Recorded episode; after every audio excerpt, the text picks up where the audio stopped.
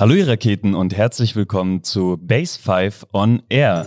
Phil und ich sprechen jeden Donnerstag mit Menschen über den Base 5 Lifestyle.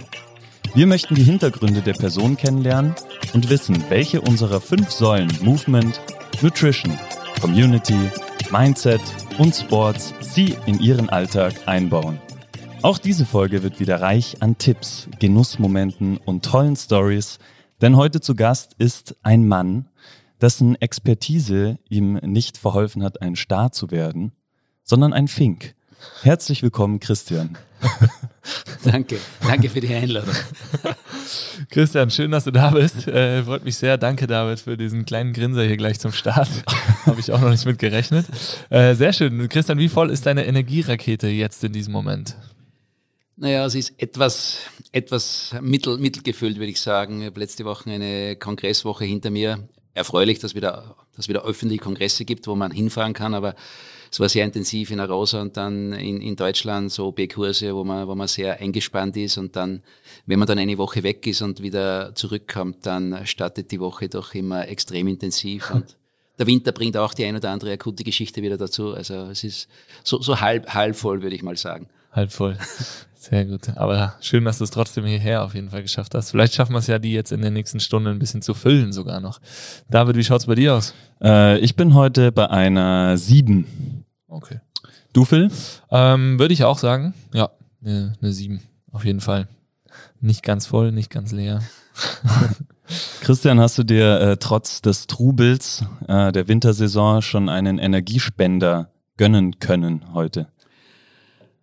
Heute war der Energiespender leider nicht so gut. Heute war der Energiespender der Zahnarzt. Das war ja nettes, nettes was, man, was man wollte. Aber ich suche mir natürlich schon den einen oder anderen Energiespender. Und heute war es äh, doch dann ein Frühstück. Mittwochvormittag ist immer sowas, was ich versuche freizuhalten, was immer nicht ganz gelingt. Aber es war zumindest ein gemeinsames Frühstück mit meiner Frau. Und, und also das war ein guter Start in den Tag heute. Sehr schön. Was gab's? Müsli. Müsli gab's. Ein großes Müsli gab's heute. Sehr schön. Silas, hast du dir auch schon einen Energiespender gegönnt? Ja, ich hatte schon eine kleine äh, Trainingseinheit mit äh, Stevie, bisschen Neuro. Der hat sich meine Augen mal genauer angeschaut und hatte festgestellt, haben wir letzte Woche schon festgestellt und er hat es auch heute noch nicht äh, fixen können, dass mein linkes Auge macht, was es will, aber nicht das, was es soll. Ähm, das war jetzt, das klingt jetzt auch nicht so nach einem Energiespender, aber die Einheit war gut. Die Summe dann. Kenn ich. Wir haben auch eine Slow-Mo-Aufnahme von meinen Augen gemacht. Ja. Ähnliches. Ja? Die hüpfen sehr wild umher. Also mein linkes Auge sieht echt so aus, als wäre da jemand auf der Suche nach Koks oder sowas. Das ist ganz, ganz wild, was da passiert. so ein ganz, ganz wirr. Wie schaut's bei dir aus? Ähm, ich bin aus dem Grund bei einer 7, weil ich mir heute noch keinen Energiespender gegönnt habe. Ich wollte trainieren und hab's aufgeschoben. Shame on me. Aber nicht aufgehoben, hoffentlich. Nicht aufgehoben, äh, also aufgehoben für später. Ja, genau. ja. Ich habe es aufgehoben. Ja, nicht aufgeschoben. Nee, aufgeschoben, nicht aufgeschoben. So. ich auf jeden Fall, mein Energiespender wird sein, am Abend ja, äh, nach der Session noch zu trainieren. Perfekt. Ähm, Christian, sagt dir die Band Fettes Brot was? Sicher, sagt mal die Band Fettes Brot. Dann äh, kennst du das Zitat? Es ist 1991, Christian Fink promoviert und freut sich. über seine Urkunde. Ja, über die habe ich mich sehr gefreut damals. Das, das stimmt schon. Äh, die Ernüchterung ist dann ziemlich schnell gekommen eigentlich, weil es war die Zeit so der vollen Medizinerschwemme. Das heißt, da war es nicht so leicht, eine Stelle zu bekommen. Wir haben zwar damals unter dem Studium schon gemeinsam mit meinem auch jetzt noch Kollegen Christian Hoser, wir haben schon intensiv gearbeitet, haben damals unsere Dissertation geschrieben über Kreuzbandverletzungen und haben natürlich gehofft, es wird uns jetzt gleich jemand entdecken äh, und uns einen Job geben. Das war aber dann doch schwieriger, als wir geglaubt haben. Und es hat dann aber wieder positiv begonnen. Wir haben dann eigentlich sind, haben dann einen Kollegen in der Schweiz gefunden, für den wir dann wissenschaftlich gearbeitet haben, haben damals seine Kreuzbänder nachuntersucht damals.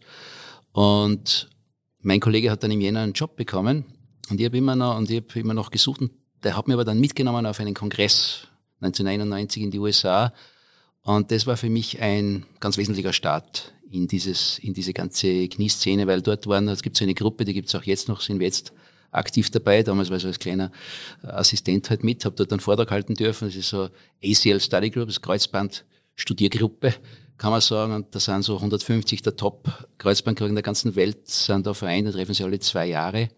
Und da bist du zufällig da bin äh, rein? Ich damals, der hat mir damals der hat gesagt, du hast eine gute Arbeit gemacht und äh, ich würde dich gern mitnehmen. Und dann bin ich in die USA gefahren und habe dort natürlich in dieser Woche alle Menschen kennengelernt. Das konnte ich gar nicht glauben, die ich so aus der Literatur kennt habe. Die waren da alle plötzlich. Und mit denen bin ich auch Ski gefahren, habe sehr viele kennengelernt. Und dann haben sie natürlich plötzlich ganz andere Möglichkeiten eröffnet. Ist das ein bisschen so, wenn man äh, die äh, Studienverfasser trifft, mhm. wie äh, wenn du Mitglieder der Band Fettes Brot treffen würdest? Na, äh, ja, das ist spannend. Ja, das ist natürlich, das ist sicher, ja, das ist sicher spannend. Ja. Sehr gut. Das heißt, äh, damals war schon deine Idee, dass es auf jeden Fall mit Knien weitergehen wird. Das hat sich eigentlich sehr schnell ergeben. Es ja. hat sich im Studium schon angekündigt. Damals war ich ganz am Anfang des Studiums eine Vorlesung bei auch einem Mentor, Professor Benedetto damals, gemeinsam mit meinem Kollegen, hat so freiwillige Vorlesungen gegeben und da waren wir zu zweit in dieser Vorlesung.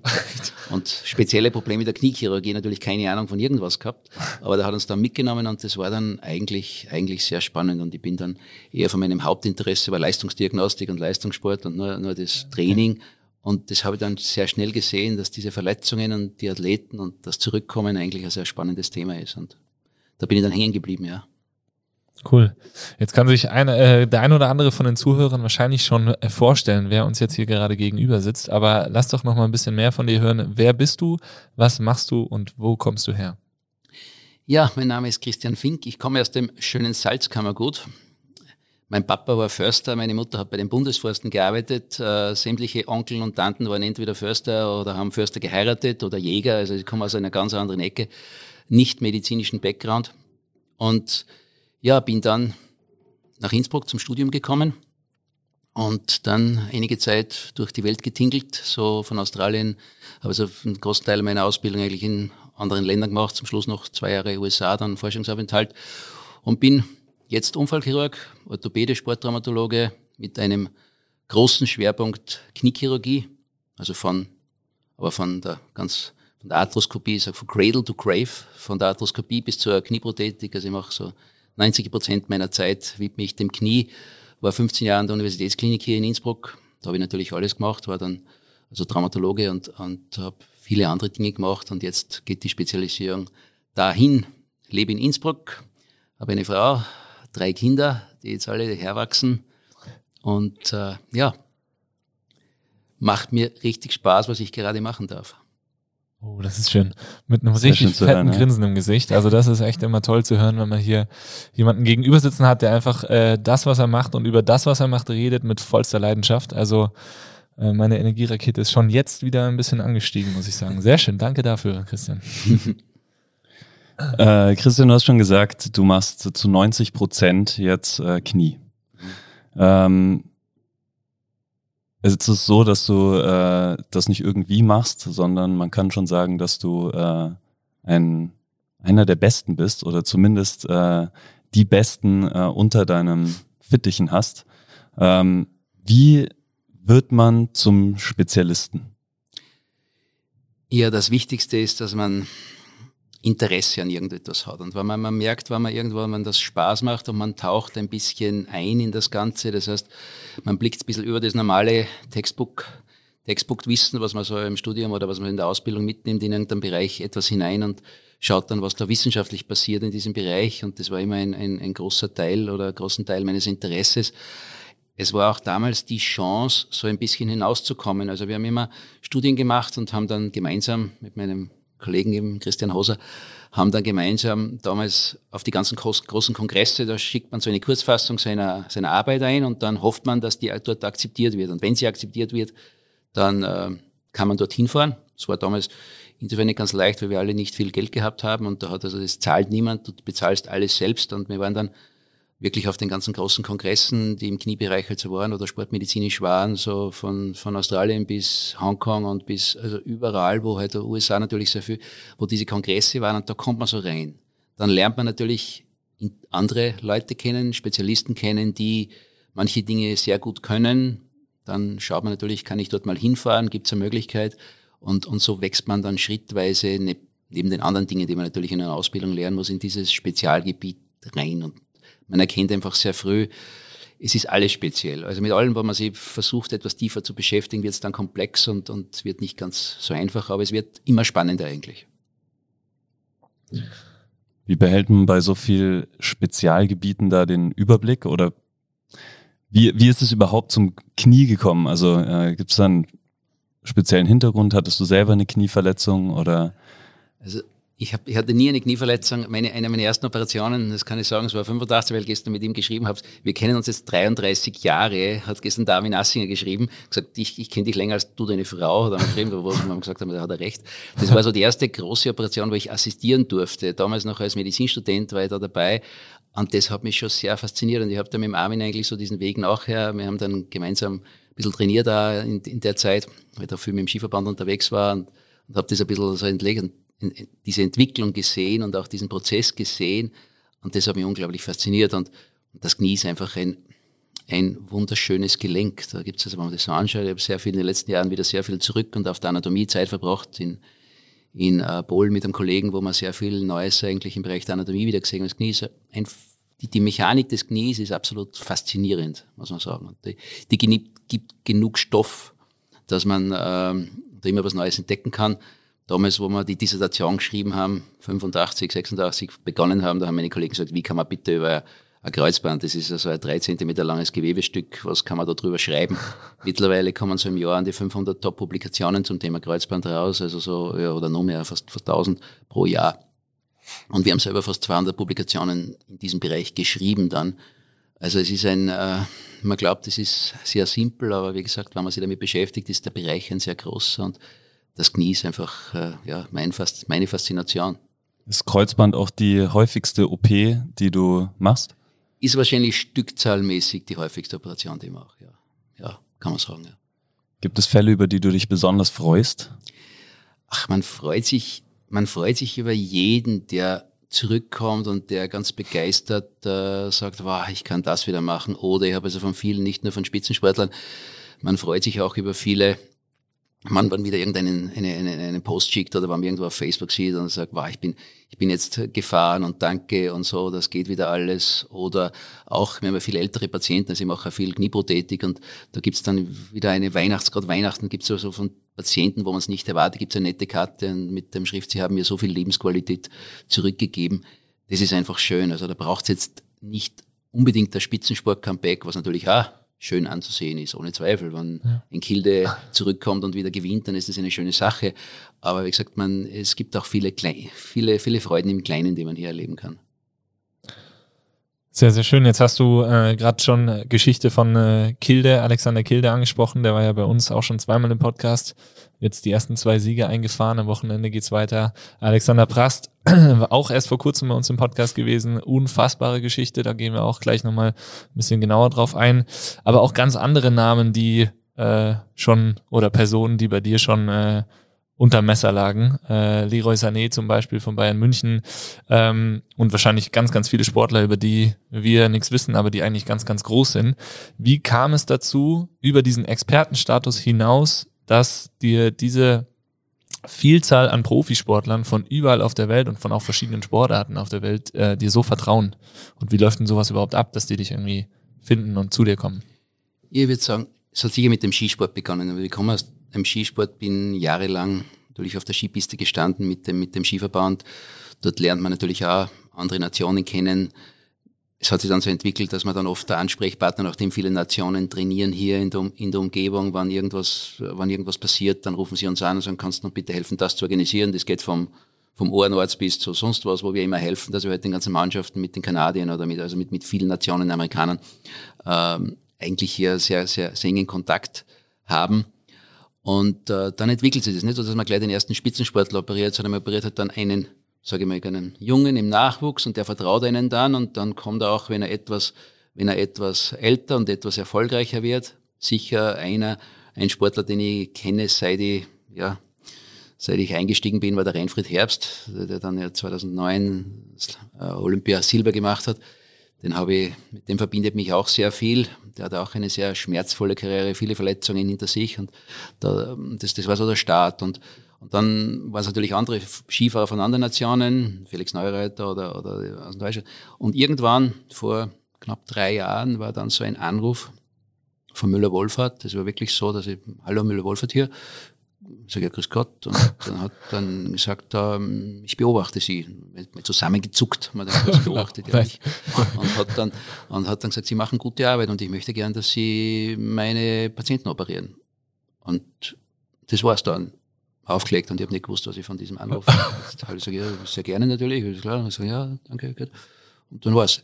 Aber ich nicht gewusst, was ich von dem halten soll. Ich war etwas verwirrt und wirklich eine Woche danach hat es begonnen, dass ich den ersten Spieler, das war damals ein Basketballprofi von, von den Bayern, operiert habe und dann hat es mit den Bayern-Spielern begonnen. Tolisso und dann Hernandez und, und, und dann ist es im Fußball so, dass halt, äh, da gibt's halt Spielerbetreuer, die halt dann den gleichen Manager haben oder die miteinander gespielt haben und dann ist das, dann, dann ist das so ein Netzwerk und das beginnt dann irgendwie und ja, wenn das gut funktioniert, man braucht immer sehr viel Glück auch dazu, weil diese, Dinge können auch schnell wieder fertig sein. Es kann irgendetwas Unglückliches passieren oder irgendetwas nicht so, wie sich alle vorstellen, passieren und dann kann sowas wieder ganz schnell fertig sein. Das muss man sich auch immer vor Augen halten. Aber so hat dieses Rad eigentlich dann noch Italien, dann hat halt der, der eine mit dem anderen gespielt, der Manager von Bayern hat mit dem Chiellini zusammen gespielt und dann ist der Chiellini halt operiert worden und dann schickt halt der, dieses Netzwerk von einem, von einem äh, Giorgio Chiellini natürlich, der dann wieder ähm, seine Freunde und seine Kollegen und, und, und dann der beginnt so etwas. Und jetzt gerade nach England und das kommt dann aus England. Halt. Also es sind so Netzwerke im Fußball, die schon ganz verstrickt sind, die man gar nicht glauben würde, die über Manager oder über Vereine oder über persönliche Kontakte dieser Spieler zusammen laufen und so entwickelt sich sowas. Absolut nicht planbar. Nee, nicht planbar, aber du hast was ganz Entscheidendes, finde ich, ganz am Anfang jetzt gesagt, und zwar, äh, was auch letztendlich ein Erfolgsfaktor ist. Du hast dich einfach durch dieses Netzwerk im Skifahren auch um andere Dinge gekümmert. Die Kanadier haben angerufen, haben einen Ohrenarzt gebraucht, so Sachen. Äh, das ist, glaube ich, schon ein entscheidender Faktor, dass man auch mal Sachen machen muss, die einem vielleicht in dem Moment nicht unbedingt so wahnsinnig viel bringen.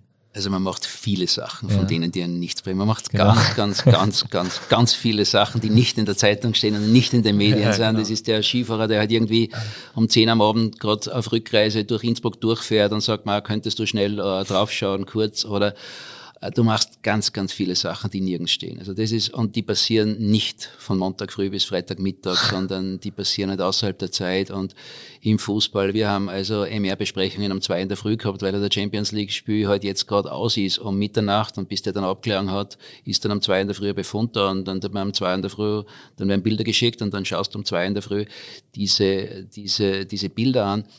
Das ist aber Professionalität und, und man macht das gern, wenn man mit Leuten zusammenarbeitet, die auch so denken. Ja. Also ich habe kein Problem, äh, mit der Müller-Wohlfahrt äh, am Sonntag was zu besprechen oder mit auch mit dem Jochen Hane oder mit dem B. Düblack jetzt von den Bayern äh, irgendwas zu besprechen, weil die ticken so.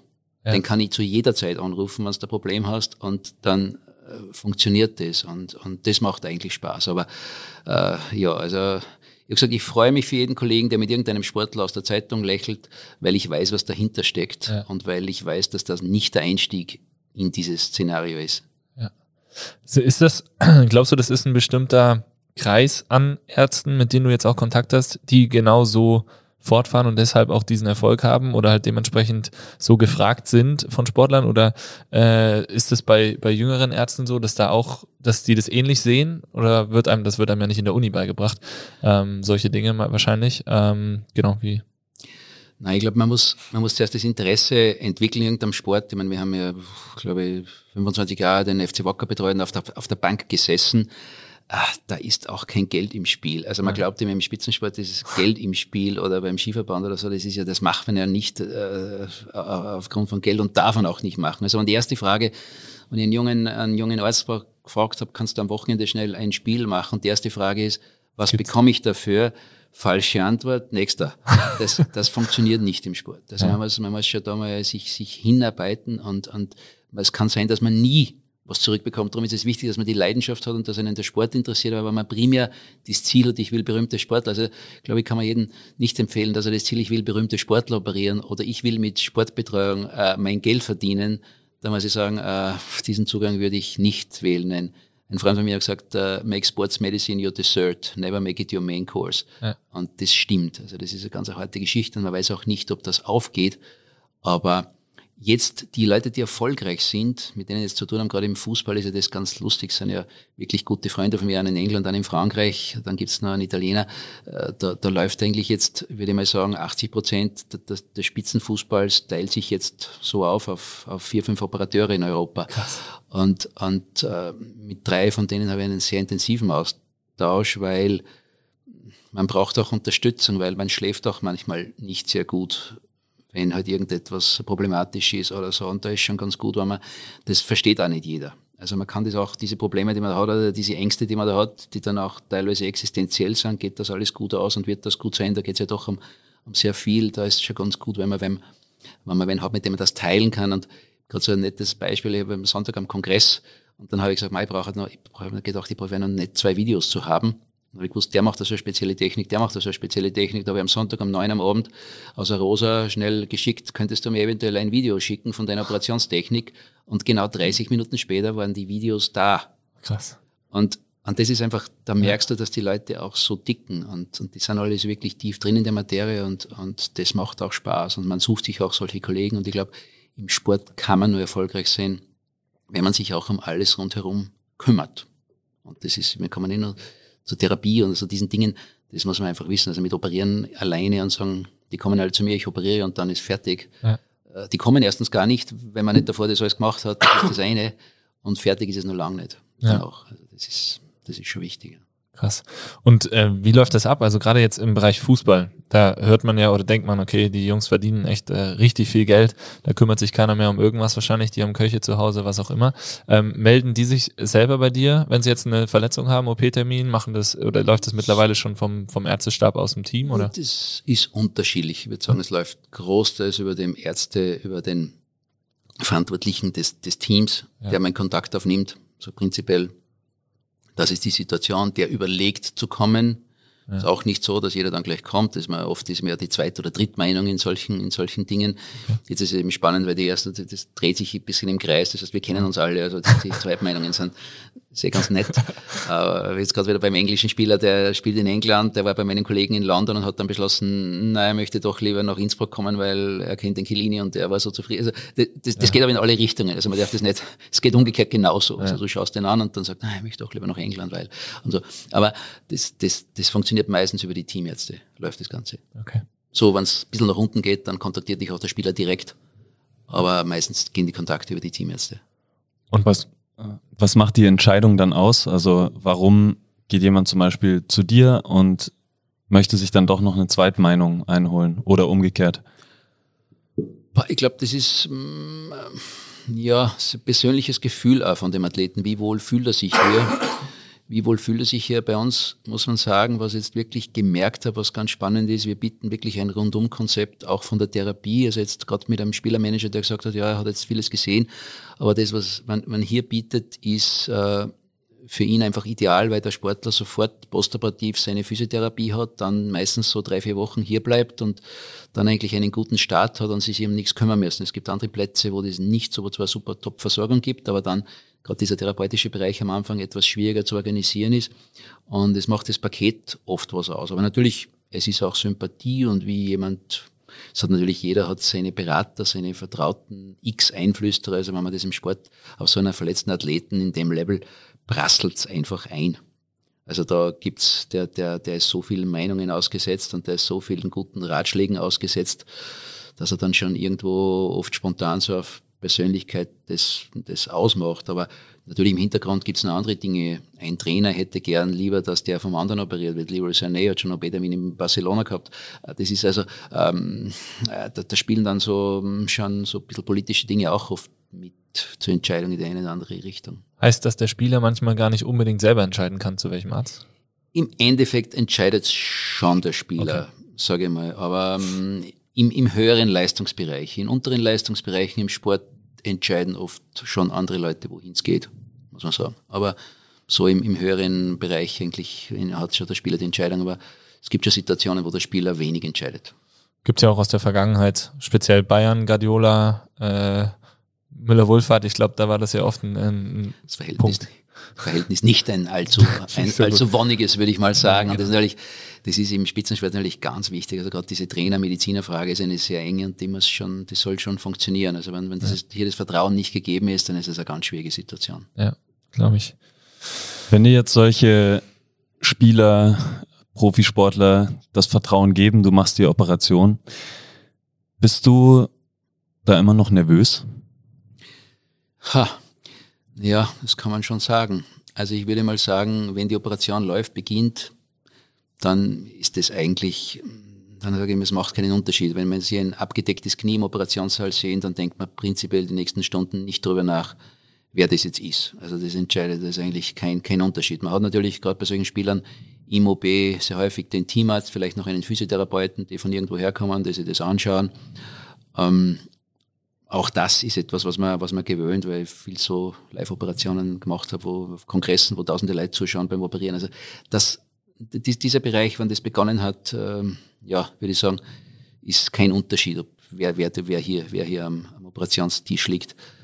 Äh, es ist natürlich, wenn man dann so ein bisschen danach, und man ist ja doch nicht ganz gefeit davor, so ins Internet reinzuschauen, wenn man dann schaut, was plötzlich so eine Operation für ein Echo hat oder so, so, so gerade im Fußball ist nun viel mehr wie oft im Skifahren, weil es halt einfach breit quer durch die Weltpresse geht, solche Operationen.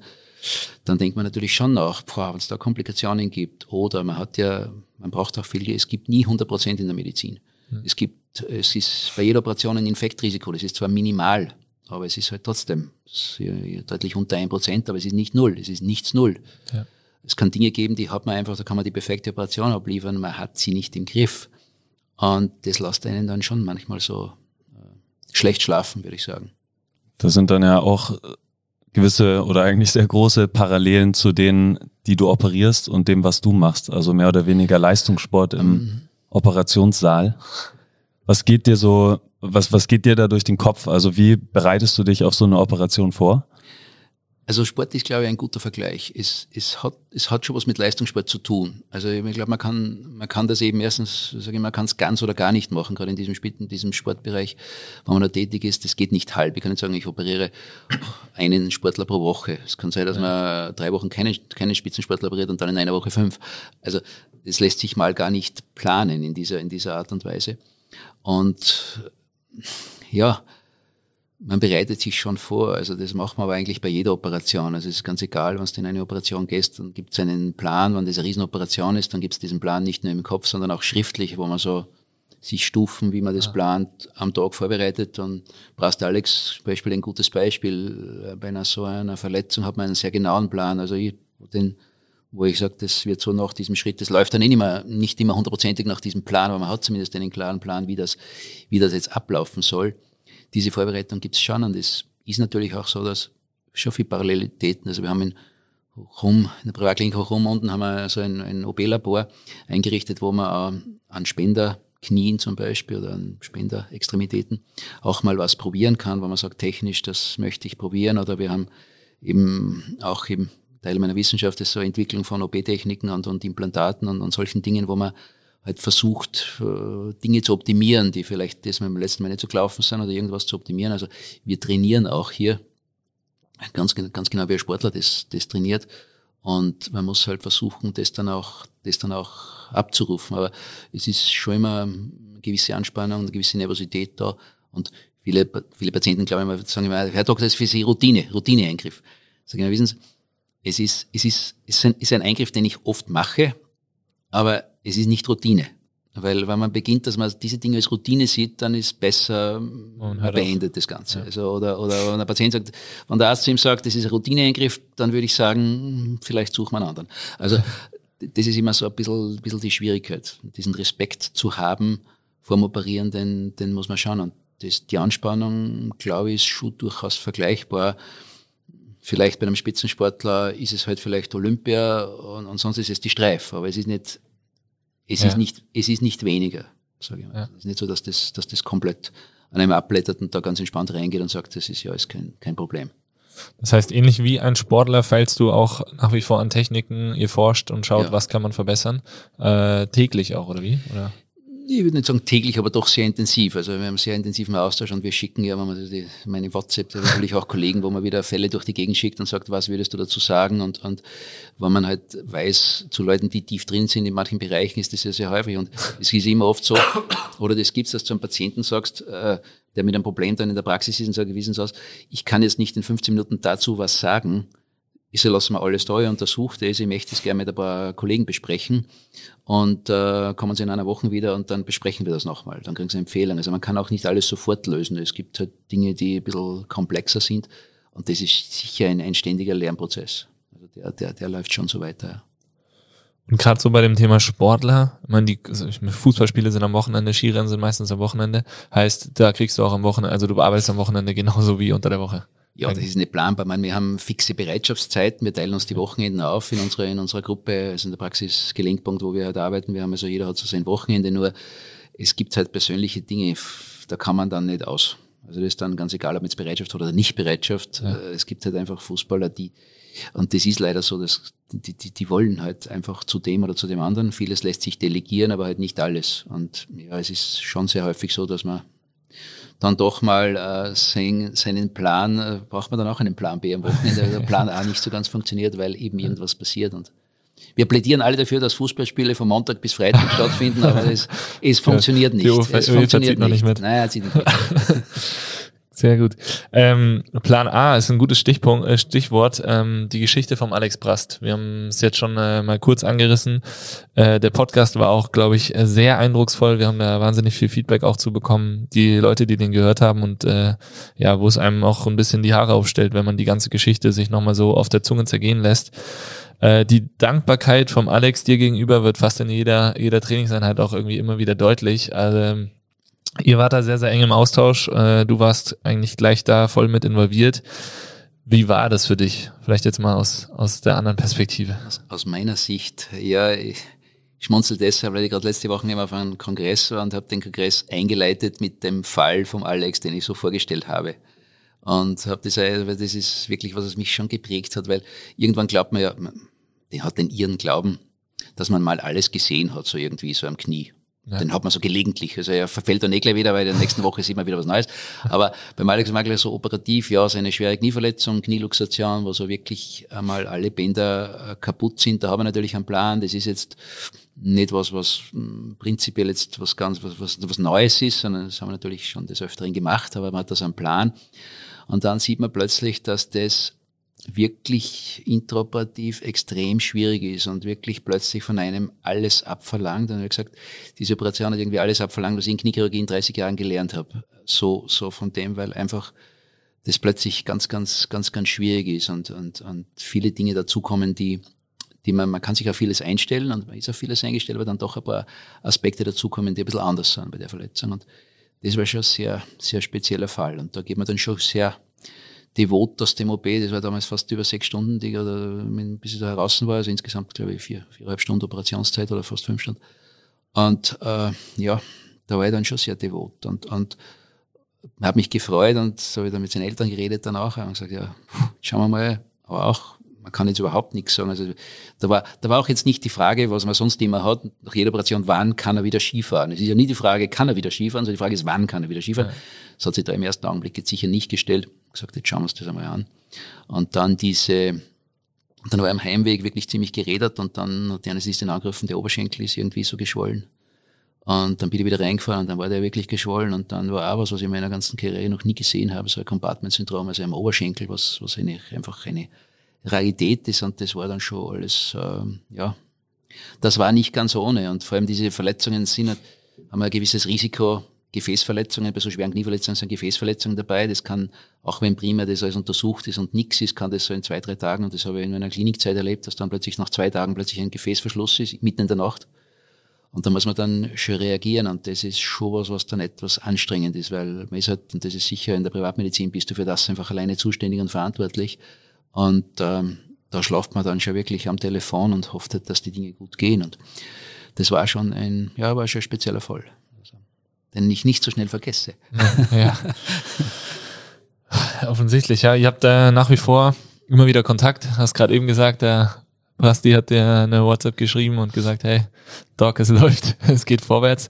Äh, wir haben auch mit Alex täglich echt sehr, sehr viel Spaß. Ich glaube, nächste Woche habt ihr sogar äh, den ersten gemeinsamen Skitag geplant. Schauen wir mal, Ja, ob das. das wäre natürlich eine schöne Sache. Das das wäre natürlich eine schöne Sache. Aber ich habe gerade meine WhatsApp, ich glaube, meine WhatsApp ist wirklich lang. Also wir haben über, das geht jetzt schon doch ein Jahr, Ein Jahr, ja. 12. war ein Jahr, die ganze Geschichte, wo man das wieder, das, dieser Film sich wieder abspielt und ja, ist natürlich auf der anderen Seite, muss man schon sagen, auch das Privileg, wenn man mit solchen Athleten arbeiten kann, weil man sieht, was möglich ist und mit welchem Einsatz, mit welchem Einsatz sie sich zurückkämpfen. Also das ist sicher was, was schon einen, einen selbst beeindruckt, muss man schon sagen. Es ist ein bisschen ein gegenseitiges, gegenseitiges Aufrichten. Manchmal sagt man, es ist eigentlich im Endeffekt ganz gut gegangen, aber man sieht, dass, also ohne diese, ohne diese Teamarbeit, und das ist das Zweite, du hast, du bist also als, du, du musst das Ganze als Team sehen.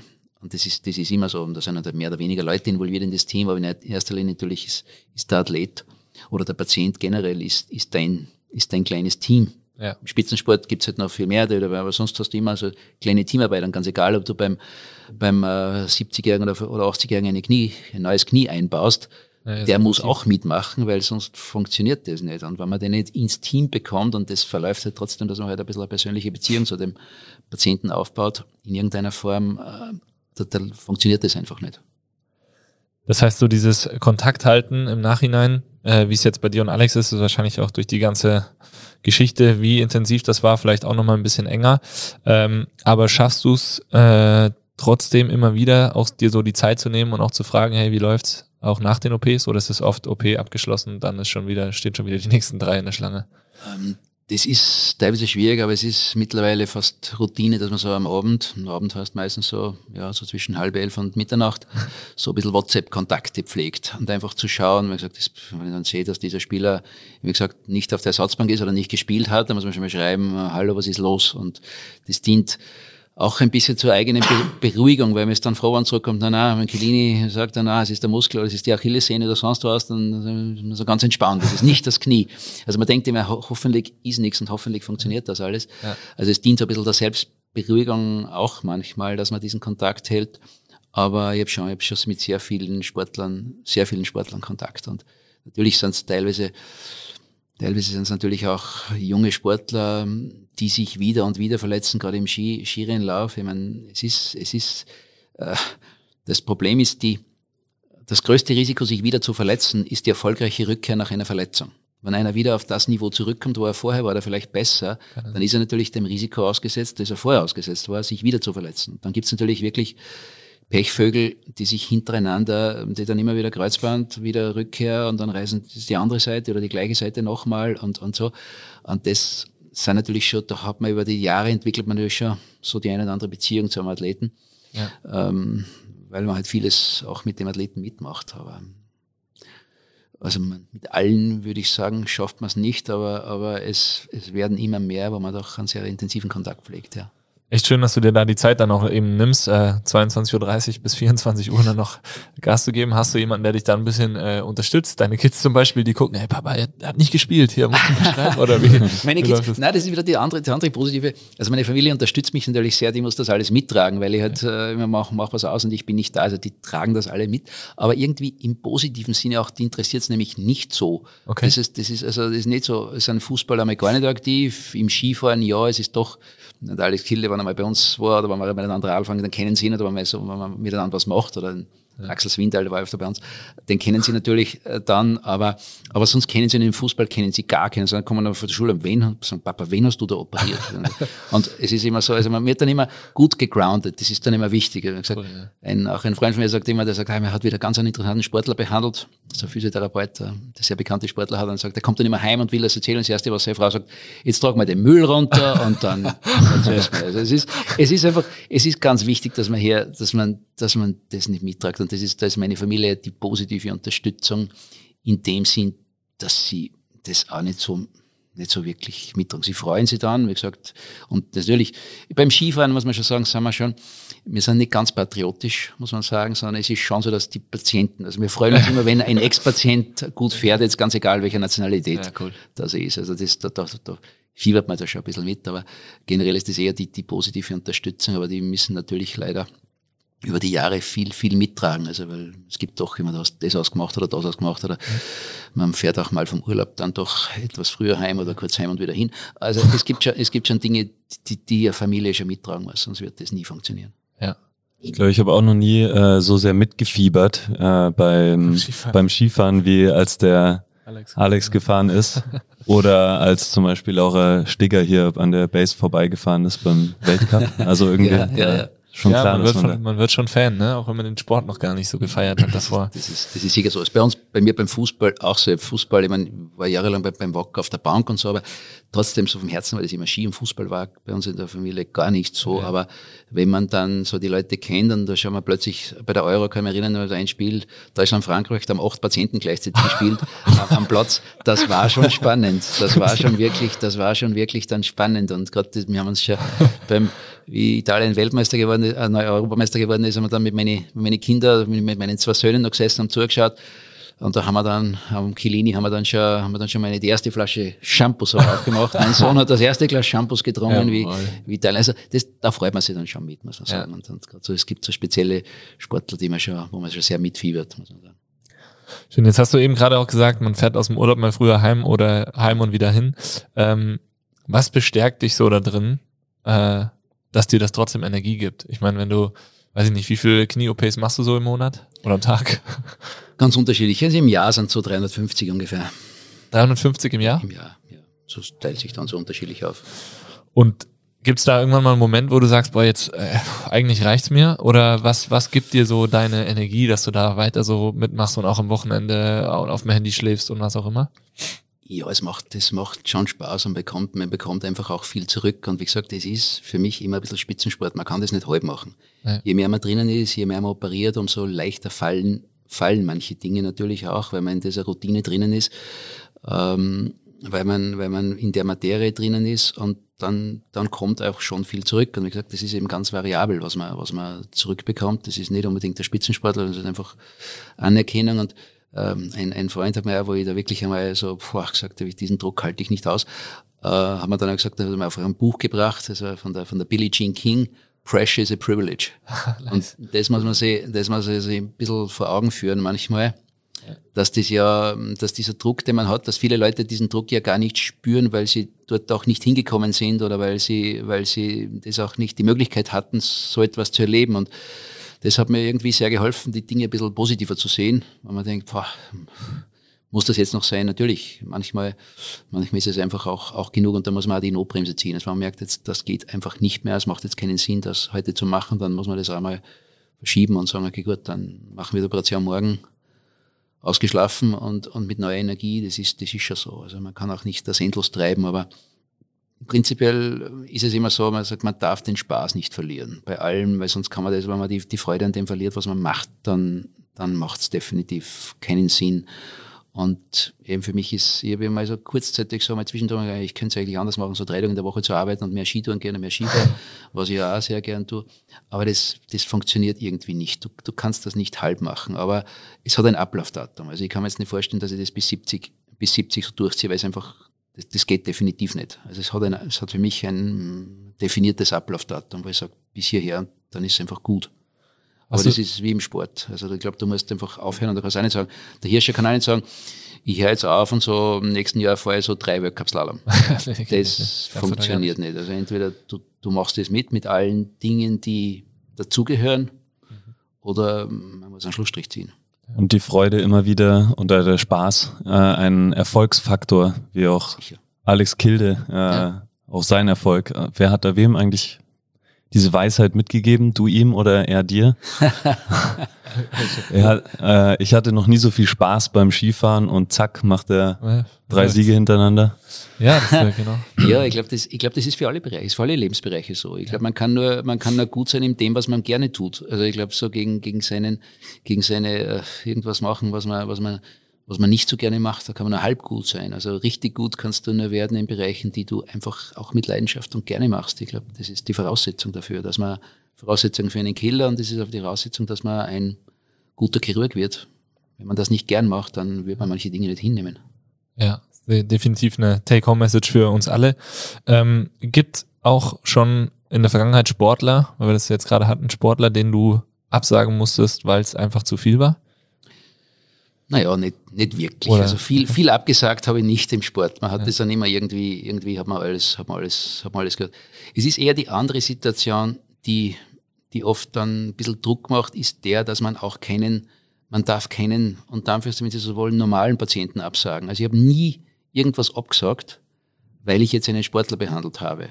Den mache ich dann am Samstag und am Sonntag und am Abend, aber ich würde nie eine Praxis absagen. Ich habe einmal so beim Sané so eine Anfrage für ein Fernsehinterview da bekommen am Montagnachmittag und gesagt, am Montagnachmittag habe ich Praxis, da weiß ich, dass Patienten äh, einen Monat auf einen Termin warten oder länger und da sitze ich wieder nicht ins Fernsehen hin und rede über irgendwas, sondern man muss einfach im Sport auch wissen, dass Sport ist, erstens machst du nur einen kleinen Spitzensport, ist nur ein kleiner Teil von dem, was wir, mit dem wir unser Geld verdienen, muss man auch sagen. Und der kann morgen fertig sein.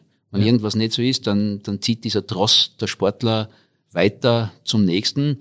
Die anderen bleiben. Darum ist der Druck oft nicht so, dass man Sportler reinbringt, sondern dass man nichts, dass man sich gerade in dieser Zeit noch mehr zusammenreißen muss, nichts anderes zu vernachlässigen. Das ist oft, man darf nicht in das Kammer sagen, ja, ich behandle nur mehr berühmte Sportler und der andere Patient soll halt dann nächste Woche kommen.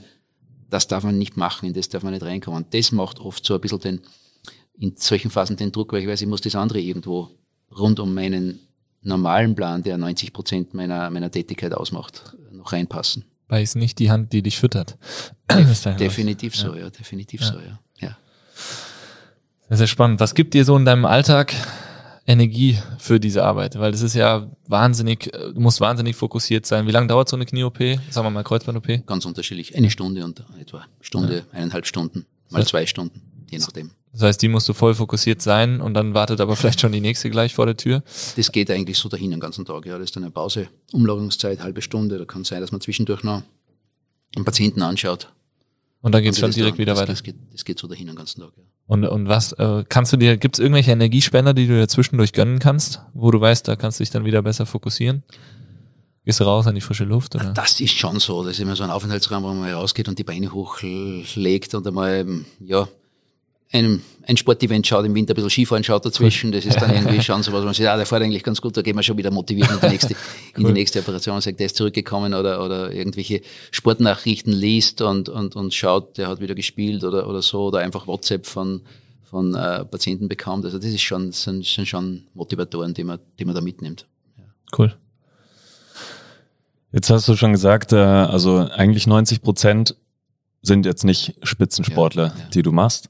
Was ist überhaupt wichtig, äh, vor allem dann im Reha-Prozess und vor allem auch für Nichtsportler, die auch nicht diese Möglichkeiten haben wie äh, Spitzensportler, die ja, ein, wie du schon gesagt hast, ein Riesenteam um sich herum haben. Ja, ich glaube, erstens ist einmal die große Frage ist immer von Patienten, wird der Spitzensportler besser operiert? Und er hat gesagt, das ist immer, das ist, das kann man mit klarem Nein beantworten, weil er wird ganz gleich operiert wie jeder andere, weil es gibt nichts Schlimmeres, als wenn man bei irgendjemand Besonderen etwas besonders gut machen will. Dann geht's meistens nämlich nicht gut, sondern man kann eigentlich nur, es ist also völlig egal, welches Kreuzband das ist, man macht die Operation, ist die völlig idente. Das, was die Patienten dann oft vergessen, ist natürlich, dass es nachher anders ausschaut und dass natürlich ein Spitzensportler, dessen Beruf das ist, der natürlich ab diesem Zeitpunkt quasi Rehabilitation der Beruf ist oder das, was er machen will, also eine Training, sondern das kann natürlich ein, ein unter Anführungszeichen ähm, normaler oder Hobbysportler nicht so machen.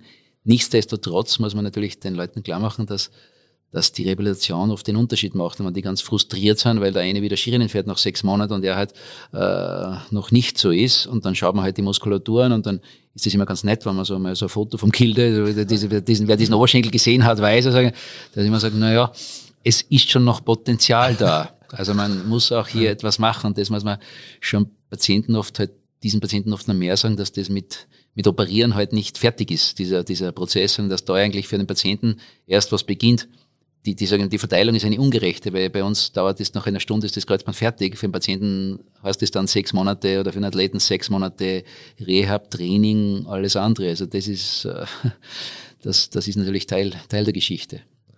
Und auch da vergehen ja noch viele Stunden. Ich meine, klar, die OP äh, ist für dich zwar nach einer Stunde abge, abgegolten, aber ich, wenn ich jetzt mal nur äh, im Rückblick schaue, wie das damals mit dem Alex und mit seinem Team war, also Kilde, Mhm. Da warst du ja auch in den ganzen Besprechungen mhm. immer noch da drin.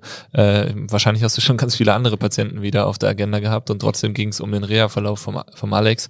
Ähm, das heißt, dieser Austausch zwischen Physio, Trainer und dir ist ja auch enorm wichtig. Das ist, glaube ich, ganz, ganz wichtig und das ist je, je ist oft leicht, weil die halt in der Nähe sind, aber oft so halt gerade beim Fußball, wenn man der in Rom, also hat es gerade mit, mit Fußballspielen unterschiedliche Intensität, aber gerade beim Zaniolo, das war so eine kritische Geschichte, weil er zwei Kreuzbandverletzungen gehabt hat in kurzem Aufeinanderfolgen und da ist ihm sehr viel gegangen. Da hat's also, da war also einmal im Monat war wirklich eine große, eine große äh, Teammeeting mit allen, die da involviert sind und, und, und, und, und zusätzlich zweimal noch, noch andere Besprechungen, so in Kleingruppe. Also da ist schon sehr viel, ja, das, das, ist, das, das läuft wirklich lang weiter. Also das läuft wirklich de facto weiter, bis, bis dann die Entscheidung ist, darf er wieder spielen und da gibt's dann auch noch, also es ist unterschiedlich, je nach, je nach Mannschaft und je nach, je nach äh, ja, Sportart auch ein bisschen, aber das läuft natürlich schon sehr lang weiter. Also das, dem kommt man nicht aus. Wie wichtig ist so dieser Austausch auch zwischen Physiotherapeut oder betreuendem Therapeut zum Arzt im, bei normalen Menschen, keinen Sportlern? Ich, ich, glaube, es ist, ich glaube, es ist extrem wichtig. Es gibt natürlich, kann ich sagen, einfache Verletzungen, wo es das nicht braucht, aber äh, Rehabilitation ist ja nicht so, dass das ein Prozess ist, der immer steil nach oben zeigt, dass das jeden Tag besser wird, sondern Rehab, ich sage, es ist ein Stufenprozess, der, es geht wieder bergauf und dann gibt es wieder Tage, da geht es nicht so gut. Und das sind die entscheidenden. Da ist die Kommunikation wichtig, weil da ist auch das Vertrauen des Therapeuten in den Arzt, der behandelt hat, wichtig. Weil es, wenn der Therapeut erstmal sagt, na, das sieht aber nicht gut aus, vielleicht gehen es doch nochmal woanders hin äh, und lass das anschauen, dann wird es schwierig. Ja. Wenn man, wenn hier eine Gesprächsbasis ist oder der Therapeut, wenn ihm vorkommt, das funktioniert nicht, dann den Arzt noch einmal anruft und sagt, du, ich habe den gestern gesehen, das hat irgendwie nicht so gut ausgeschaut, vielleicht sollst du den nochmal anschauen, ist die bessere Variante, wie, wie äh, zu sagen, ja, ja, Vielleicht ist es aber nicht gut, aber um Gottes Willen, wie schaut denn das aus oder so, was den Patienten verunsichert, da profitiert niemand. Ja. Genauso, ich glaube, Kommunikation ist da ganz entscheidend, weil ähm, auch, wie gesagt, das ist auch für den Therapeuten nicht gut, weil der kommt dann zum Arzt und dann sagt der Therapeut, gesagt, das ist ganz schlecht. Ich sage mal, diese Kommunikation ist besser zwischen Physiotherapeuten und Arzt direkt auszutragen, als über den Patienten als Kommunikator, der manche Dinge auch dann unterschiedlich wiedergibt oft, wie es der eine gesagt hat und vielleicht ganz anders gemeint hat und da, da wird es oft schwierig. Also es bleibt oft nicht aus oder es ist, es ist wirklich ganz wichtig, dass man halt versucht, auch wenn man weiß, der Physiotherapeut hat viel zu tun, der Arzt hat viel zu tun, dieses Gespräch zu suchen und dann kann man ganz schnell oft Dinge in eine gute Schiene bringen ja. und umgekehrt, wenn man es nicht macht, dann kann man es in eine sehr Negativspirale reindrehen, so ein, so ein Prozess. Ja. Das ist, glaube ich, die Kommunikation ist ganz entscheidend. Ihr habt euch ja da sowieso schon sehr, sehr breit schon aufgestellt, äh, auch in der direkten Kommunikation mit Physiotherapeuten, mit Trainingstherapeuten und so weiter. Äh, aber auch jetzt die Kommunikation, glaube ich, mit dem Kri hat wirklich äh, sehr, sehr gut funktioniert. Zwischen uns, äh, bei uns ist auch, das ist schon immer so dieser, dieser Reha-Kreislauf, den haben wir auch mit dem Kri im Podcast schon äh, sehr genau thematisiert, wie wertvoll das ist, wenn der Physio mit dem Trainingstherapeuten und dem Arzt bestenfalls äh, immer wieder im Austausch ist, weil das für den Patienten einfach echt Gold wert ist. Und das Feedback haben wir auch schon von sehr, sehr vielen Patienten bekommen. Glaubst du, dass sich das allgemein in Reha-Zentren gerade verändert in den letzten Jahren, dass da mehr Wert drauf gelegt wird? Oder ist das nur so vereinzelt, dass es halt manche gibt, die da mehr drauf schauen? Ich glaube, es gibt es ist doch so, dass es Einzelne sind oder dass es immer vielleicht immer mehr werden. Also zumindest Chirurgen, wenn ich jungen Chirurgen sage, was muss ich machen, um erfolgreich zu werden, dann sage ich als Gelenkchirurg, kümmere dich um die Therapie. Das ist das ganz Entscheidende. Du kannst als Operateur nicht erfolgreich werden. Und ich, hab, war 1987 so als kleiner Student hat es einen interessanten Menschen gegeben da in, in, in, in Amerika, den, den Dr. Stedman, Richard Stedman, in, der war zuerst am Lake Tahoe, noch in einem ganz kleinen Krankenhaus. Da sind damals, da hat der Müller-Wolfer die ersten Sportler rübergeschickt zum, zum Stedman, so zum Operieren, die Bayern-Spieler, und dann hat er damals die ganzen Skifahrer operiert. Und ich habe da 87, habe ich dem geschrieben, Herr Dr. Stedman, in meinem ganz schlechten Englisch, could I come for a visit as a student? Und er hat zurückgeschrieben, yes, come so ganz kurz. erste Reise überhaupt, ich bin da mit dem geflogen nach San Francisco, war noch nie außerhalb Europas überhaupt, also ich war nie auf Urlaub gefahren, also in Italien einmal, glaube ich, und da bin ich nach, nach San Francisco und dann mit dem Greyhound auf den Lake Tahoe, damals noch mit Karten und so, fahren wir da hin. Und dann war ich dort, äh, war ich dort, also zwei Monate, die haben mich schon sehr geprägt, weil dort waren viele Sportler. Und das war einer, der 1987 gesagt hat, äh, Christian hat gesagt, Surgery is only 40%, Rehabilitation is the key to success. Ja, und das habe ich damals von einem Chirurgen, also so, das habe ich lange nicht gehört von einem Chirurgen im deutschen Sprachgebiet. Da war es lang, so in die 80er Jahren, als er so dann gesagt hat, naja, ich lasse mir meine Operation nicht durch einen Physiotherapeuten verhauen. Also das war so eher so ein bisschen das Statement. Also der soll bloß nichts kaputt machen an dem, was ich da zusammengezimmert habe. Und an das hat man schon gemerkt, und das würde ich auch jetzt sagen, die erfolgreichen Chirurgen im Sportbereich sind alle die, die sich massiv entweder auch wissenschaftlich mit der Therapie oder mit dem Ganzen auseinandersetzen, aber vor allem im Day-to-Day-Business mit den Therapeuten kommunizieren, ganz egal wie, wie hoch sie, wenn man sagt, oder wie bekannt oder wie berühmt sie sind, weil einfach das ein Bestandteil ist. Du kannst nicht Gelenkchirurgie operieren und dann sagen, das war's, alles Gute. Das wird nicht funktionieren. Also das ist, das ist in dem Bereich, es gibt vielleicht andere Bereiche, wo das leichter geht, aber in, in, in, einem, in einem Bewegungsapparatbereich funktioniert es nur mit Therapie, sonst, sonst wird das einfach nichts werden. Das heißt nicht, dass die Operation unwichtig ist. Also die Operation muss schon passen auch, das erleichtert das Ganze, aber die Operation allein kann hier nicht zum Erfolg führen zu wenig, ja. Das heißt, da schaust du ja auch selber immer weiter, was, was tut sich da auch in diesem Reha-Bereich, gell? Also ja. ich glaube, ihr seid ja auch fleißig am Bauen und am Schauen. Sind am Bauen äh. und am Schauen, ja. Es ist viel, viele Aspekte, die da kommen, gerade so diese Back-to-Sports-Testung, die Richtung Virtual Reality geht und ja, wir bauen, wir haben ein großes Projekt, also Innsbruck bekommt ein glaube ich, europaweit das größte Labor, was Human Performance zu bieten hat, mit Bewegungsanalysen und, und, und, und VR-Geschichten. Das ist so, es war so immer so ein Traum, so etwas zu bauen und wir haben zweieinhalb Jahre geplant und jetzt wird das, wird das, ist das gerade im Entstehen, ja. Wow. Ja, Wahnsinn. Vor allem auch dieses Zusammenspiel, glaube ich, was jetzt ja auch bei uns, das war jetzt auch beim Alex sehr, sehr stark, Therapeut, Trainer, aber auch Ernährung und dann auch noch so in dem neurologischen Bereich äh, zuschauen und sich da weiterzuentwickeln, wird, glaube ich, immer ein größeres Thema. Ich habe mich gerade letzte Woche habe ich mir auch einen, eine Vorstellung von so einem Skillcourt angeschaut. Äh, Bayern München hat ja, glaube ich, auch einen. Ähm, was wahnsinnig spannend ist. Also ich glaube, da wird sich in den nächsten Jahren, man darf auf jeden Fall nicht äh, stehen bleiben und, und sich nur auf seine Sache fokussieren, sondern immer schauen, wo geht die Reise hin und was macht Sinn. Es gibt auch viel Quatsch, klar. Ja, ist richtig. Ja. Aber da, richtig. da dran zu bleiben. Cool. Ähm, und natürlich das auch für Nichtsportler ähm, nutzbar zu machen. Ich glaube, das ist der entscheidende Punkt. Das ist das Entscheidende. Ich sage immer, der Spitzensportler ist für mich so ein bisschen, was die Formel 1 für den Privat-PKW ist, ist der Spitzensport für den allgemeinen Patienten. Ja. Nämlich man kann viel mitnehmen, man sieht Dinge, die gehen, die man sich gar nicht vorstellen kann. Also wir haben sicher viel, wenn ich jetzt böse sage, ist nicht alles, es hat sich nicht alles wissenschaftlich entwickelt. Die Kreuzbandnachbehandlung hat sich zum Beispiel sehr unwissenschaftlich entwickelt. Die hat, sich, da hat damals ein Kollege von mir, ein Amerikaner, der sehr viel auch sich mit Rehab beschäftigt hat, hat ein sehr striktes Nachbehandlungsschema gehabt, so in den 90ern. Und dann haben sie die nachuntersucht und nicht er, sondern ein Kollege und die haben dann so gefragt, also okay, das waren die Vorgaben, was haben sie gemacht, was haben sie wirklich gemacht? Ja. da ist man draufgekommen, da haben wir gesagt, na, was haben da also einen großen Teil unkooperativ unter Anführungszeichen Patienten gegeben, die halt früher belastet haben, Schienen früher weggegeben haben und so. Und dann haben wir gesagt, die sind eigentlich nicht schlechter, sondern die waren besser wie besser. die anderen. Ja. Und dann ist die ganze Rehab-Kriterien einen Schritt nach vorne gegangen. Und, und das ist schon oft wichtig. Also man lernt viel, was man natürlich nicht für möglich hält.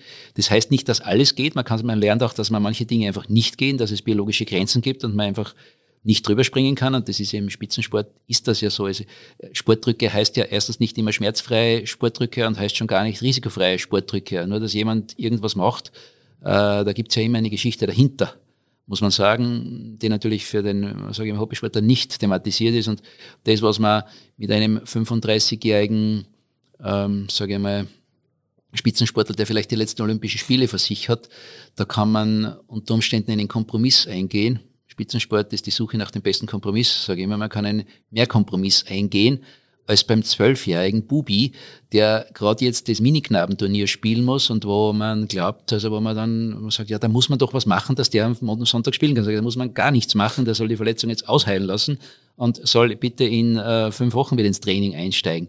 Das ist natürlich ein völlig, andere, ein völlig anderer Grenzbereich, wie wenn es die letzten Olympischen Spiele sind, ja. wo man halt sagt, okay, gut, gesund ist das jetzt nicht, aber dieses Risiko wenn alle wissen, auf was sie sich einlassen, kann man hier eingehen. Und eingehen. das sind so Bereiche, die man halt, die muss man ein bisschen vergleichen. Also das ist das, was so Sportrückkehrer oder was man in der Zeitung liest, heißt nicht immer erstens, dass es das, dass das drin ist, was man hier liest, dass das in der Packung drin ist, was man da liest, sondern das ist manchmal halt ein bisschen was anderes. Ja. Du hast im Vorgespräch noch was ganz äh, Spannendes gesagt, und zwar Verletzung äh, Shitty Jansrud jetzt äh, vor mhm. zwei Wochen. Ähm, auch beim Alex, beim Alex Prast. Ähm, und auch finde ich was, was man für äh, jeden Nichtsportler äh, sehen muss. Wenn man, wenn man nämlich in eine OP reingeht und sagt, ja, wird eh nicht mehr gehen wie davor, äh, dann, dann äh, tut man sich vielleicht auch bei der Reha deutlich schwerer oder geht den Weg gar nicht bis zum Schluss. Ist ganz sicher, das habe ich von den Sportlern einfach gesehen. Also es ist nie der Zeitraum der Operation, auch wenn sie noch so kritisch und schwer und problematisch ist, das ist nicht der Zeitraum zu sagen, das wird nichts mehr. Sondern man muss in die Reha einsteigen, man muss das durchziehen und jeder Sportler, und das machen auch die erfolgreichen Sportler so, die, die wollen den Reha-Prozess durchziehen. Abgerechnet wird dann am Ende. Man wird im Lauf des Reha-Prozesses oder am Ende sieht man vielleicht, dass manche Dinge nicht so funktionieren, wie man sich vorstellt. Ähm, und das ist auch für die Sportler ganz wichtig. Ich habe andere Sportler gehabt, die halt so chronische Probleme gehabt haben, Knorpelschäden oder solche anderen schweren Dinge, wo man gesprochen hat und gesagt, bitte, bitte eigentlich, jetzt lass es, weil das ist medizinisch, das ist jetzt wirklich nochmal problematisch. Und wo man dann ein Sportler gesagt hat nachher, er hat das, ich habe ihm sagen können, was ich wollen habe zu diesem Zeitpunkt. Er muss im Kopf diesen Schalter umlegen, dass er sagt, so, ich weiß jetzt, dass es nicht mehr geht, und zwar für sich. Und dann ist es, dann kann er mit dem abschließen. Aber wenn du, wenn du das nicht mehr machst, weil ein anderer sagt, du darfst nicht, dann denkst du, hast immer wieder die Gedanken, das hätte, vielleicht hätte es doch noch probieren sollen, vielleicht wäre es doch noch gegangen und so. Also du musst, jeder Sportler hat, glaube ich, so einen Schalter, den er, den er umlegen kann. Ich sage mal, beim einen ist es gesundheitlich früher, da hat er einen Vorteil davon, weil man das kommt dieser Schalter leider relativ spät, aber man muss es auch akzeptieren können. Ja. Und man muss auch als Arzt, und ich habe immer gesagt, ich habe verschiedene verrückte Dinge gemacht. Ich Reise aus Amerika betreut, Wolfgang Fasching. Ich mir gedacht, ich, muss, ich will einmal sehen, wie man neun Tage am Radl sitzen kann. Da hat er ja gesagt, gesund ist das, ja, das ist, mit Gesundheit hat das nichts zu tun. Das ist einfach, aber man muss akzeptieren, wenn der den Entscheid trifft, ich mache das und ich mache das mit, dann, dann ist meine Aufgabe nicht darüber zu entscheiden, ob das gesund ist oder nicht, sondern meine Entscheidung ist, dass ich den möglichst gesund von, von einem Küste zur anderen bringe, dass er nicht vom Rad fällt. Aber ich brauche jetzt nicht über medizinische Konsequenzen nachdenken, sondern das ist eine völlig andere Aufgabe. Und das ist im Sport auch so. Wenn jemand halt seine Knorpelschäden oder sowas hat, dann ist es, und er sagt, ich will das aber noch wissen, dann muss man es als Aufgabe sehen, ich muss jetzt versuchen, für den das Beste zu machen. Denn wenn ich mich ausklinke aus dem Ganzen, dann kommen, und die gibt es ja im Spitzensport auch sehr viel, gibt es ja Gurus ohne Ende und es gibt gut gemeinte Experten, die aber keine sind. Da gibt es ja tonnenweise und dann geht es in eine ganz unangenehme Schiene. Das heißt, wenn man das Vertrauen des Sportlers hat, dem sagt, okay, gut, das sind jetzt die alle diese Probleme, die auftreten können, und er sagt, okay, ich weiß das nicht, ich will das trotzdem machen, dann muss man für sich entscheiden, kann ich es mitmachen? Und wenn man das entscheidet, dann muss man da auch durchführen und bestmöglich durchbringen. Cool. Super spannend. Ich glaube auch wichtig für ähm, Hobbysportler oder gar keinen Sportler, da äh, Aufklärung oder dass sie unterscheiden, wissen zwischen Spitzensport und Ganz wichtig, diesen Unterschied. Eigenen. Ja, den sehen sie oft natürlich nicht, also was da dahinter steckt. Und wenn man kann nur empfehlen, Swindal, wenn man Swindal-Film anschaut, äh, der jetzt gerade rausgekommen ist, wenn man sieht, wie da sein, sein Comeback und so immer, oder seine Comebacks nach Verletzungen, dann sieht man schon, was da auch was da auch dahinter steckt. Das ist, das ist, das ist ganz entscheidend. Also das muss man einen Nichtsportler auch näher führen. Spannend ist oft bei den Hobbysportlern, wenn ein Hobbysportler dann im Rahmen der Rehabilitation so ein positives Erlebnis hat durch die Physiotherapie. Also ich habe wirklich einige gehabt, die durch die Verletzung zum Sportler geworden sind, ja, sage ich böse. Also die, die, die, einfach, die haben noch nie so, und plötzlich machen, haben sie Spaß am Training und an Bewegung und sehen, wenn sie das machen, dann geht manches leichter. Sie machen plötzlich Dinge, die mit ihrer Verletzung nichts zu tun haben, aber sie kommen auch so ein bisschen in den Sport rein. Also es ist wirklich ganz, ganz spannend. Es gibt immer wieder so Geschichten, so, das habe ich gar nicht, das habe ich gar nicht geglaubt. Oder bei den Älteren, bei den Knieprothesenpatienten, ganz spannend, wir haben gesehen, wenn die untersucht, so was haben sie vor, vor ihrer Operation gemacht und nach ihrer Operation. Gibt es ganz viele Studien international, äh, im verschiedenen Ländern, muss man immer schauen, wo diese Studie auch stattfindet, die zeigen, nach einer Knieprothese nimmt die sportliche Aktivität ab. In Tirol kann ich nur sagen, die, die Aktivität nimmt nach Knieprothese zu. Ja, weil sie viele sagen, ich lasse mir diese Operation machen, weil ich nicht mehr Sport machen kann.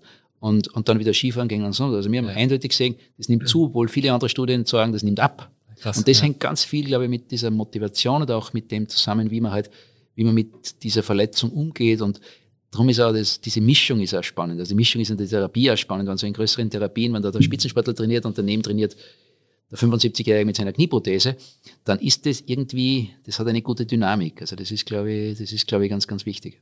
Come back stronger. Ja, das ist wichtig. Ganz, ja. ganz wichtiger Aspekt. Und auch wichtig. das, was du jetzt gesagt hast, das, ich fand das super spannend, wo der Alex hier war auf der Trainingsfläche und dann sind so, bei uns ist ja alles ganz, ganz eng und ganz, ganz Genau, klein. Ich ja. meine, du weißt ja, wie es ist. Und Ja. dann gehen oben die Leute in die Gruppe rein und unten ist der Alex da und hat äh, 180 Kilo gerade beim Squatten mit, dem- mit dem Krie aufgelegt.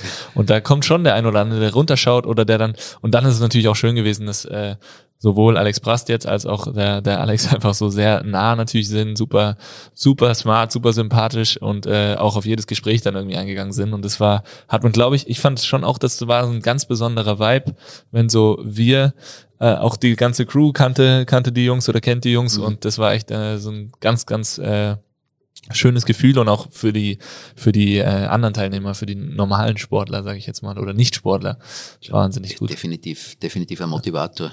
Das ist, das ist definitiv eine Motivation. glaube ich auch, ja.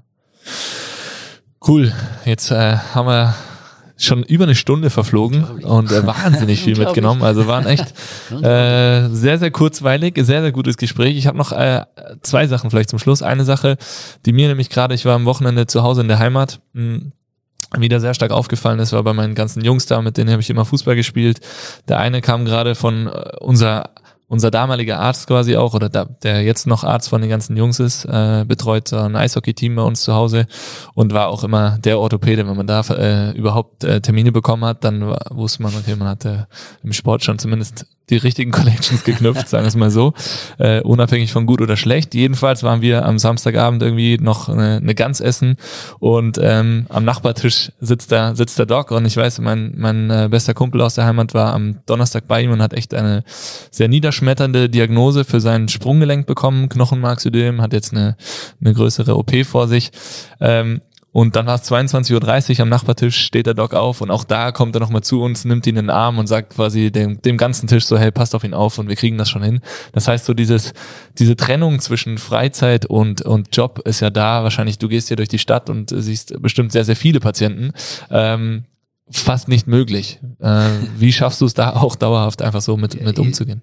Ich sage, also ich- das ist, diese, diese Work-Life-Balance, die immer gesagt wird, also ich habe jetzt nicht das Problem die, der Work-Life-Balance, weil äh, Work ist für mich nicht das Schlimme und, und, und, und, und, und Freizeit ist nicht das, nur das Gute. Es vermischt sich natürlich sehr. Und, und sage, solange es wieder, es geht wieder darauf hin, was ihnen Spaß macht zu tun, das macht man. Natürlich ist es manchmal so, dass ich auch lieber Skifahren gehe, aber manchmal lässt sich auch gut vereinbaren, manchmal kann man noch ein bisschen Skifahren gehen und dann weiß man, der kommt jetzt irgendwie in ein paar Stunden kommt dieser, dieser, dieser Sportler, dann, dann geht sich noch was aus. In Tirol haben wir zum Glück die Möglichkeiten, dass wir raus können, dass man, dass man mit den Kindern am Samstag nur Skifahren kann, dass wir auch ein Team sind, wo es jetzt einmal primär ist, wo primär jemand die Abklärung machen kann und sagen, das schau dir mal an. Das hatte ich heute auch so, dass die Kollegin, einfach meine Kollegin in der Früh halt die, die Sportlerin angeschaut hat, eine Untersuchungen eingeleitet hat und am Nachmittag operieren wir es dann und wir sprechen uns dann ab. Also das, das hilft natürlich schon maximal, aber zum Glück brauche ich jetzt die, die, die, die Work-Life-Balance nicht so. Diese Trennung, diese Trennung brauche ich nicht so. Früher war es halt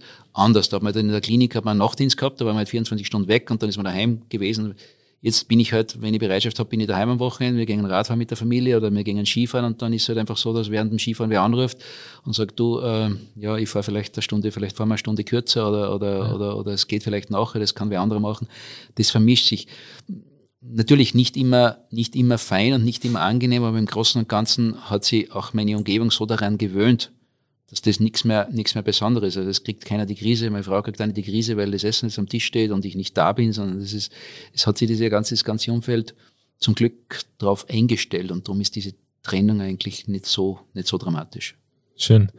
Ich glaube, das sind Sachen, die können wir für unsere Jahresabschlussfolge nutzen. Äh, Thema Work-Life-Balance und äh, der Spaß, um gut in dem zu werden, was man macht. Also auch sehr schöne, schöne Take-Home-Message jetzt schon dabei gewesen. Und äh, dann die, wir, wir beenden das ja immer mit äh, fünf Tipps, die vielleicht so jeder mit nach Hause nehmen kann. Christian, was sind deine äh, Top 5 Tipps nach einer Verletzung?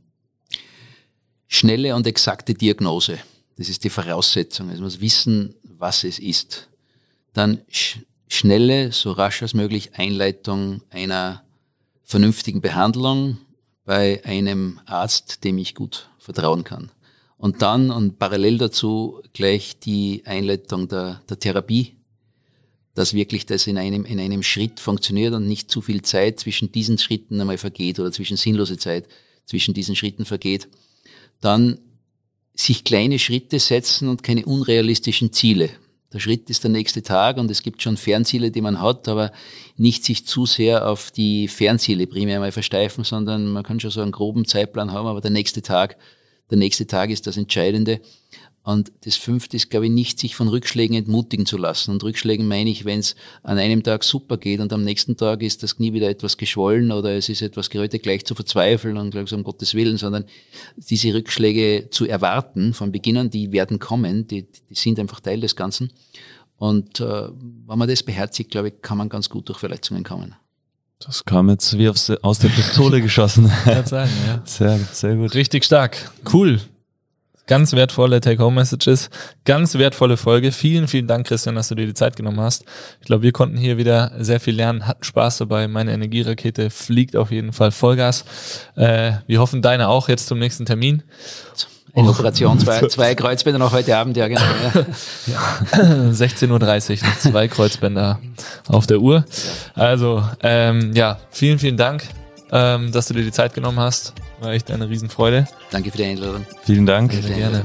Und äh, wir beenden das wie immer äh, gemeinsam mit einem lauten Schrei. Und zwar, Phil und ich schreien a Bass. Du, Christian und alle Zuhörer schreien Five. Die Fäuste fliegen in die Luft.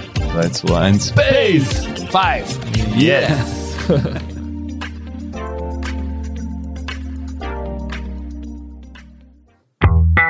Dieser Podcast wird produziert von Stokesix.com.